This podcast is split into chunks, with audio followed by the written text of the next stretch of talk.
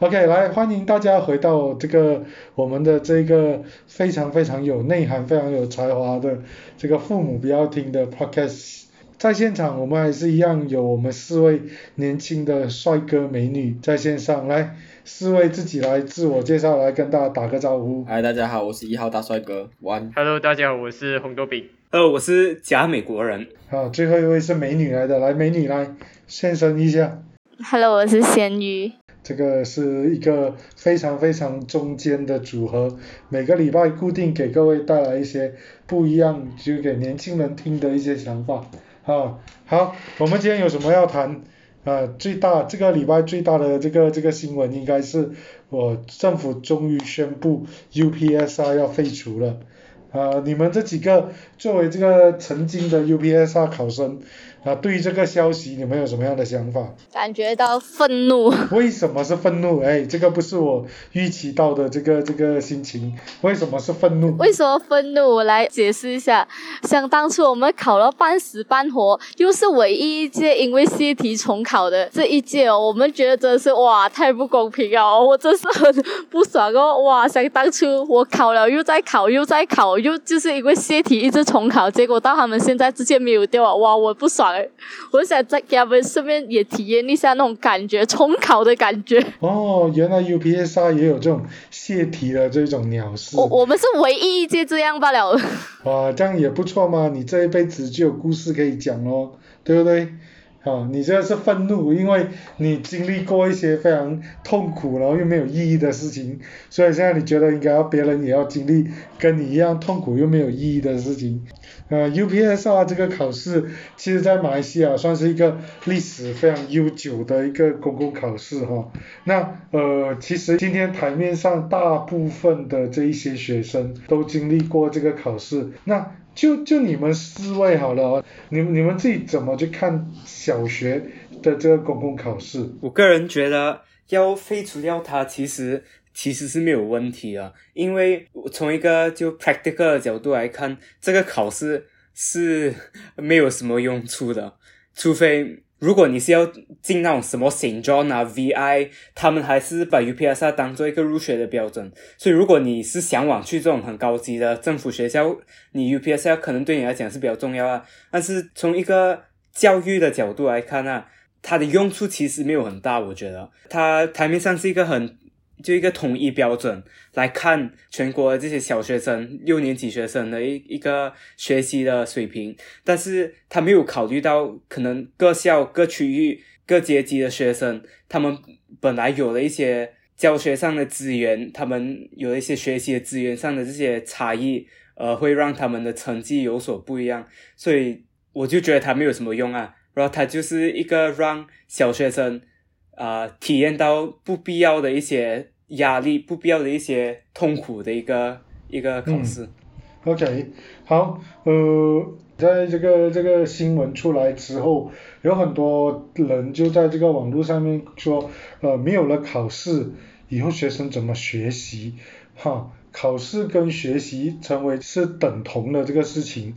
啊，是一个你们经历过的一个一个一个经验，你们怎么看待这一种这样子的谈法？小学没有了考试就不用学习了，是这样子吗？现在来看这样子讲，我觉得一般对一般错，因为首先他用学习这个词，当然是这个词用的是不对，因为孩子就算没有考试也应该要学习，大家都懂嘛，但。如果他今天是用一个来，我要该怎么让孩子教他去读书那些课本的话，我觉得他是对的，因为作为小学生，大家是没有目标的。我可以讲，就是没有，基本上没有小学生会有目标，或者是他他对人生是没有什么来理想。然后一个小学生，一个十二岁以下，每天只想着我要回家打 PUBG 要吃那种人来说，我觉得他的人生就是在小孩子心中，他就只有玩乐。那既然只有玩乐，你要让他读书，你需要有一个目标，告诉他啊，这次你要考试，所以你要读书，那他才会去说哦，那 OK 咯，我就。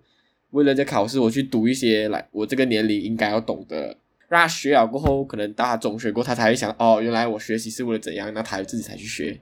我觉得小学还是要有一个考。OK OK，这样我换另外一个角度来讲，呃，学校考试取消，是不是等于你的学习就没有意义？这个说法很容易就被推翻了的。你学习的意义可以在其他，我就是说那些学生有兴趣的地方。可以得到有充分的发挥。其实从小学生从小一开始啊，家长都是望子成龙的嘛，所以就给学生学很多东西，无论他有没有兴趣。但是其实这一种举动呢，我个人觉得是让学生去发掘到他们的兴趣在哪里，然后从而就想到他们的梦想在哪里，而去到那一个他们所想要那边，就是那一个 sector 去那边发展哦。但是很很不巧的是，有时候会一些政府的那些检定考试，却会阻碍了他们的去路。可能有一些有一些家庭的确是这样子，好像在加拿大，我有看过一部影片，就是他的那一些校外的成绩都 OK，就是他的舞蹈也是蛮 OK 的，但是就是在校内的成绩却不怎么出色。然后因为体制的因素，他还是要被迫读完，就是会给带给他那一种很痛苦的回忆咯。个人觉得，呃，我我的看法，因为像刚刚我们的老王说，对学习就没有意义。我觉得我我刚刚我的意思不是说学习没有意义，是说在作为一个小孩子，对他来讲，学习就是没有意义的，因为他不能，因为小孩子是短视的，他没有展望跟未来。就是大部分的小孩子，其实他就是不理解那些东西，他。因为因为小学基本上你学的东西是很基础，就是你一定要学会的，因为它就是一个非常基础的基础，就加减乘除啊，一些作文啊，一些写字、一些表达的一些技巧。我觉得，所以我觉得考试一个家长方便让孩子去来给他一个目标，告诉他啊，你考这个一个，就给他一个比较容易理解的目标，让他去读一些在这个社会上应该要有的基础知识，不是说呃没有考试学习就没有意思。考试是一个来偷懒吧，算是偷懒，但是比较方便的沟通方式。我个人是这么觉得。然后其实我是觉得阿万讲的一点很对，就是要给孩子一个学习的目标，让他有学习，让他有 reason to 学习，是不是？但是要考虑的是，考试是不是应该当这个目标？考试是不是应该这个小学生学习的目的？他学到他是需要学到这些知识，好了阿旺讲那些基础知识，什么加减乘除一些基本的写作，这个孩子一定要学到的。但是问题是，政府的这个公共考试是不是做到这一点的最好的方式？我觉得阿旺讲最后讲什么是比较方便的一个方式是没有错，的确是给大家带最少烦恼、不用思考这样多的一个方式。而是要想，我们要方便，还是要多一点的成效？所以根据你们的经验，就是在小学的这段时间所学的东西，除了利用考试强迫小孩子去学之外，没有其他的方法可以让小孩子觉得这些东西是学起来是有意义的，是值得去学，是有兴趣去学，是这样子吗？我我可以说那些来。我讲的，小孩子的理解能力就是有个限制，他就是不理解一些他在未来人生会用到这些知识，他看不到，那他就会觉得不想要去学，就是跟我们人生一样，我们就是不要做麻烦事嘛。当一般大人又很难去跟他解释的时候，考试可能他不是最好，但是对一般很多普通的家长来讲，可能没有办法像呃有这么多时间陪孩子，或者是。我不懂跟孩子沟通，那我就给他一个大概，那他我至少让他保证他出社会会活着，给他一个大概目标，他不要去荒废学业。我觉得对一很多普通人来讲，是一个真的是已经是最好了吧？对很多普通人来讲，所以阿旺讲的一很现实对，是有一定的道理。虽然讲到呃比较难听一点，路苦路苦。OK，好，那这种纯粹是为了考试而学习的这个情况。不会让最后歪离了这个教育原本的这个这个理念吗？其实学习不是应该是一种兴趣，让学生慢慢的去感受，学会一个新东西的一种喜悦，而不是永远被这个分数考试追着赶的一种过程。不是应该是那个样子吗？老黄，我觉得这这点就是我们今天要讨论的，因为讲真的，我们不应该让考试跟学习两个其实挂钩起来。你不应该认为你的生活就是，呃，学习就只是为了考试。讲真的。呃，马马来西亚的华人圈子吧，就应该是比较偏向那种重视教育的那一种，就是叫你死读书、读死书，考试就是为了考取好成绩，考取好成绩就是为了考上好大学，考上好大学才能有好的未来。我觉得这一个观念哦，应该就是讲真的，我们政府取消掉 UPSR，讲真的是。可以让新的一个观念开始融入大家社会里面啊！不要一直真的是让那些死循环下去啊！让那些考试是为了呃学习是为了考试这种观念死循环到包括我们的孙子那一代，还是很多代下面呢。我我自己一个小想法，我觉得就像老王刚刚讲，是不是就是学习只为了考试这个东西真的好还是假？我觉得 UPSR 为什么会变成很多孩子的噩梦？现在很多我们很多华，尤其是华人小孩子的噩梦，他们跳 UPSR 会颤抖，原因很大部分是因为大人的问题。我觉得是大人在攀比啊，你知道，你呢？你知道在华人的一个生活圈，你就不难听到很多那种三姑六婆一问就问，哎，你孩子考怎样啊？就是小孩子也是有耳朵了，他们也是会听到，他们也是会被比较，看到自己家长，就是孩子也会有压力。那我觉得，而且也会造成家长要逼自己孩子，可能很多方面。攀比也好，我觉得阿万这点讲到很正确，因为讲真的，不会有一个小孩子的目标是考试要拿满分的，你知道吗？而是通过那些家长跟老师的观念下哦，就在那边讲啊，拿满分是最好的，或者是家长一直跟孩子讲啊，你要做到最好啊，你要拿满分，拿满分我就会买东西给你，拿满分就代表你比邻居家的小孩子好。讲这小孩子是不有那种我要拿满分的观念，大多数都是来自于父母。还有老师，所以就是是就讲大人呢。你们讲的没错，小孩子其实是一张白纸，是大人是老师，让很多小朋友在从小的时候就只懂得分数这件事，然后忽略了一个这个呃学习的一个乐趣或者兴趣，这是一件非常悲哀的一个事情。那。现在废除考试，很多家长就会说，那从此之后他不知道怎么样让小孩子有办法去学习。嗯，你们作为过来人呐，啊，刚刚才离开这个高中的这个年纪，你们怎么去看待这个事情？如果今天考试不在了，你们对于学习的这件事，你自己会怎么去看待？我觉得讲真的，我们应该把就是从小从小学开始啊。呃，那些老师跟家长就应该要灌输孩子一个观念，是要把学到的知识运用在生活里。就比如说，呃，数学，你就带孩子去买菜哦，教孩子讲算钱啊那一些东西，而不是让他觉得数学只是坐在纸上跟坐在作业上这些东西啊。就是把他带去生活上，然后给孩子一些感觉到，哦，原来我学这些东西是可以给我生活带来乐趣的。呃，我我觉得啦，我觉得。考试消失掉，目前短期内最大的出现的状况，我觉得是教育时间的成本会增加很多。就是因为以前我们有个方便的东西让孩子去去追嘛，他觉得啊，考试就好啊，努力考试啊，考试到这个台阶啊就很棒，就是一个很方便的方式。我们在少这个方便过后，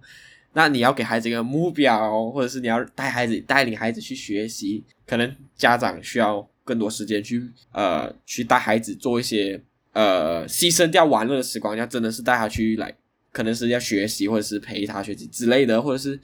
甚至是可能会逼迫更多补习中心的诞生，因为家长觉得，哎呀，考试没有了就可以去补习之类的。那个更多补习班的诞生，其实补习班就是为了考试而开的，补习班的刚成立的 purpose 就是这样。我是我是觉得阿万的方向方向对哦，就是教育上。需要花费的一些心思会多一点，但是我觉得比较主要，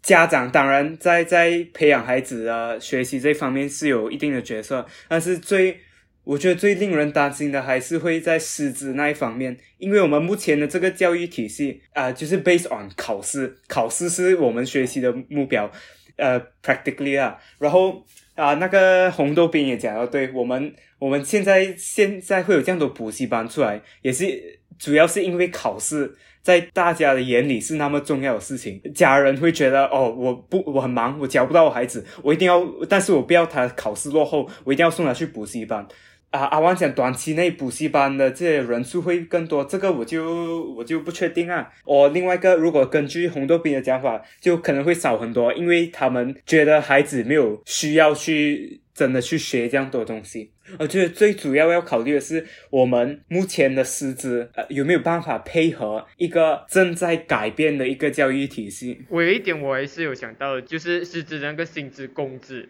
其实很多老师会在外面开补习班，原因很大程度上就是为了要帮补家用。然后如果考试废除了，补习班也跟着不见了。然后老师也是不能因为这个补习班而去得到更多的那一个收入。这样的话，老师的薪资啊、福利啊又怎样？他们的处境会不会变更惨？这样子的，会不会有这样的情况发生？我就还有一个很大状况是，我觉得现在教育部自己也不知道要怎么教小孩子吧。就是为什么 UBS 要废除，是因为疫情刚好疫情啊，那就废除咯啊，顺便废这样子。但是他们根本没有一个完整的来 plan 讲，我废除过后我要做什么计划，我要改变，我要讲培训老师之类的，他完全没有，他就是一个来其实有要废除 UPSR 这个是一个教育部很早就有的计划，早在国政时期就已经有了，在做校本评估。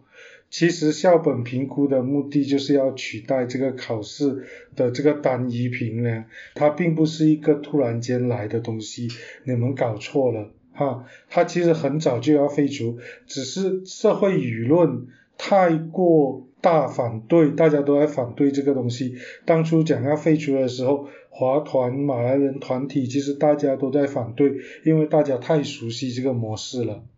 OK，那你阿万刚刚讲到成本会增加，你有没有想过，其实我们这几年是占了某个便宜，这过去几十年来家长们是占了某种方便。其实教育本来就是应该要投入很多的资源跟心机，而不是把它简化成只要考试考得好，那你的教育就等于是有成果哈。那其实 UPSR 是一九八八年开始到现在三十三年，OK，这三十三年走下来，它的这个方向到底是越来越正还是越来越偏？我相信你们在做自己的求学经验，应该也是很清楚的。OK，那其实教育部很早在做这个校本评估，从这 KBSM 转成 KSSR。KBSR 转成 KSSR，这个这个转变它本来就是有要废除 UPSR 的这个计划，甚至它当初 PT 呃这个 PMR 变成 PT3，其实它后来也是计划要废除掉 PMR 这个过程，最后只留下一个 SPM，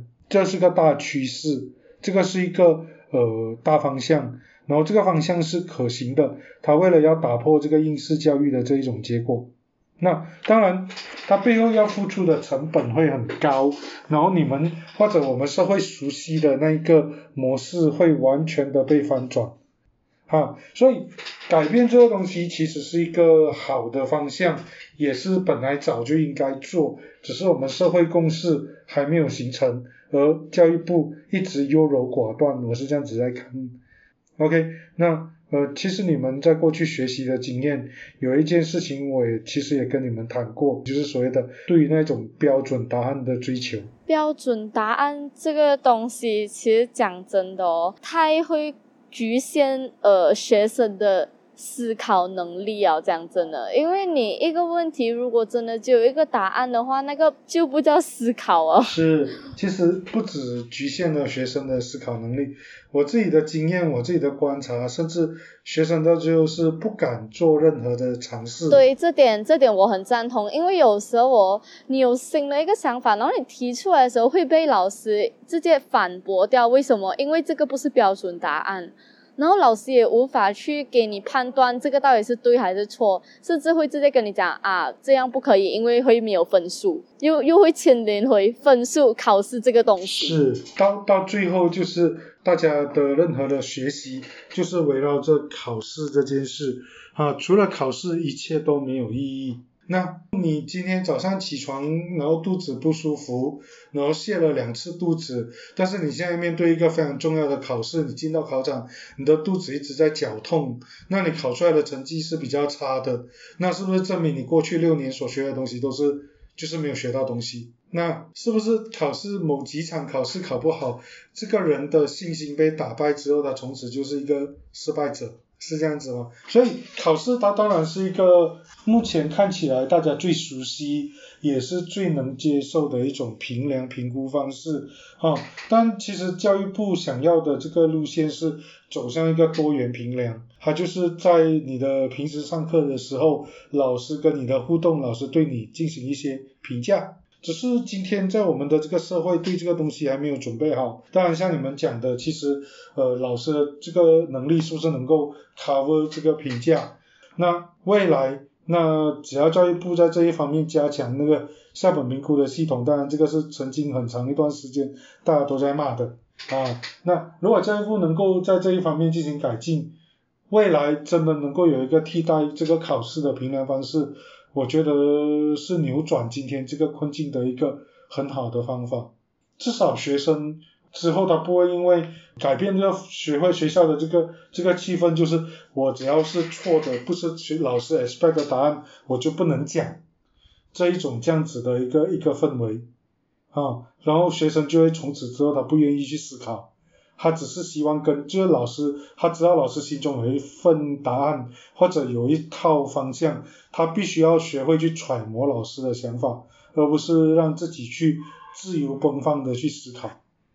嗯，那你前者你永远去揣摩老师，其实到最后的结果，你到最后会迷失自己的。因为你的成绩很好，你成绩越好，你越没有自己。就我们是觉得这种标准化的学习是。行不通的，但是我们以我个人的体验啊，even if 我们的学校的我们的这些考试被转去啊校本评估的话，也很难摆脱这种很标准化的一个教育模式。好像我们 PT three 我们有做 project，我们我们 geography 跟 sejarah 都有做 project，然后 project 到最后就是老师在 PowerPoint 开一下，来你们要写这个句子来抄一下，OK，然后过去抄一下这个，抄一下那个，很关头。你写出来给给教育部看他想看的东西，然后大家都可以讲，对，我们在我们在做新的教育方式，我们在改进。然后我觉得这个，如果我们还是摆脱不到那种很标准的那种 mindset 的话，怎样教育改革也很难。呃，我还有一个很顾虑的点就是公平，我觉得我们需要解决，因为标准答案的最大好处是它完全公平，就是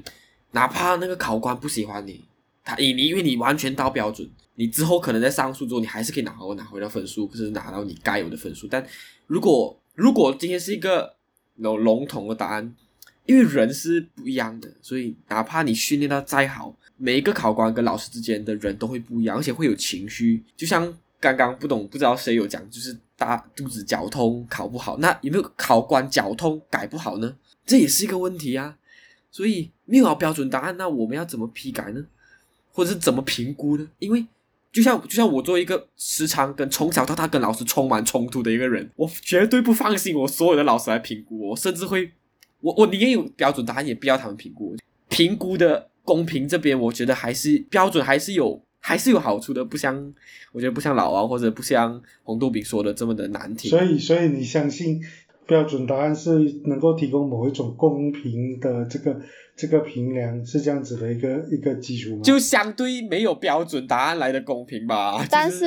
我讲真的啊，呃，考试也不是绝对的公平，因为有些学生就不擅长去背呀，还是去做什么之类那些考试的东西，这样对他们公平吗？这也是一个思考的点，你知道吗？就是不能用考试的方式来证明他有学到什么，他可能可以用其他方式。我觉得那个是成绩采纳的方式，就是。比如说我有语言上我在采纳其他的，那个是各种采纳方式，但是我觉得还是要有一个来基础，有有有一部分是有标准答案，因为他那一副要保证它是公平，然后来有达到一个及格的标准，就是加减乘除，你 at least 你要有标准到你要及格吧，你要至少我要 test 到你 算法你算得出来吧。好万啊，当然是这样子没有错。只是你不觉得我们今天的这个这个整个社会的这个焦点已经模糊掉？是啊，我们本来应该是要求每个人至少能够及格六十分就好，但是你不觉得我们现在社会要求是每个人都要 A 吗？那今天你所谓的这个标准这个部分，它它真的能够客观公平吗？那我我觉得我们可以来有一个来，就像一般一般一部分的感觉，但是完全废除，我就觉得。真的适合吗？适合现在吗？这一点也是要讲一下，政府啊，呃，是需要应该做好了全部的计划准备，其实才来去宣布一件事情。不然你宣布了后，人民看到你无所作为，他们就会骂是一个废柴政府。就算你提供了一个很好的政策，然后另一点就是政府现在也没有直接废除掉所有的这种考试啊，它只是废除了这个 UPS 啊。Right，我觉得阿旺讲一个需要考虑一点，就是怎样用公平的方式来给我们的学生做评估。Right，仙女也有提到一点啊，你考试有标准答案，也未必是公平的。如果我们是以呃标准答案来来改一份考卷，这个就是我们的结果，我们是 expect 我们的标准的结果是公平的。As long as 你达到他要的答案，that means 你的分数会一样。但是这个没有考虑到人家出发点到底公不公平。如果是校本评估，based on 每个学校做自己的一些标准来评估这个学生有没有在学习，在一个完美的世界啊，在一个资源非常啊丰富，在一个资源非常棒的一个世界，一个马来西亚。这个是最好的方式，因为每个学校的情况不一样，每个学生、每个班级的情况也不一样，所以这种校本评估是可以比较准确的就评估一个学生。但是在我目前的教育体制下，考试是一个比较容易让你看，OK，这一群学生比较会考试，这一群比较不会考试，然后我们就把会不会考试诠释成会不会读书、聪不聪明这样子。所以第一个步骤，我觉得首先那个仙女讲的对，就是政府做出一个决定，它背后的一些考量，它的 messaging，它的表达可能没有做到很好，最后只会被人骂。所以政府要做第一件事，就是让人民开始把考试跟学习这两个东西拆开先，才能做到后面这种比较有理想、比较好听的一些教改的东西。嗯，这个这个呃，做了一个非常好的总结哈。哇，对于这个考试的课题哦，大家其实都有非常非常多的这个想法哈。从这个呃文化层面，到家庭的这个教育，到学校的这个配套等等，都有非常非常深入的讨论，这是出乎意料的这个这个部分哈。那嗯，国家对于这个考试的废除。OK，我们必须要对这个教育的这个这个主管单位，就是我们的教育部啊，要有信心啊。我们相信他应该是有一套非常非常完整的这个这个配套措施啊，他才会在这个时间点啊，对所有的这个全马的这个人民做这样子的一个公告。呃，未来会怎么走，还是希望大家持续的去关心，因为教育毕竟是一个呃这个社会。必须要一起协同去去做的事情。那呃，今天我们这五位就聊到这里啊，希望我们下个礼拜再继续获得你们的支持。好，好，跟大家说再见吧。拜拜拜拜拜拜拜拜拜，大家拜拜。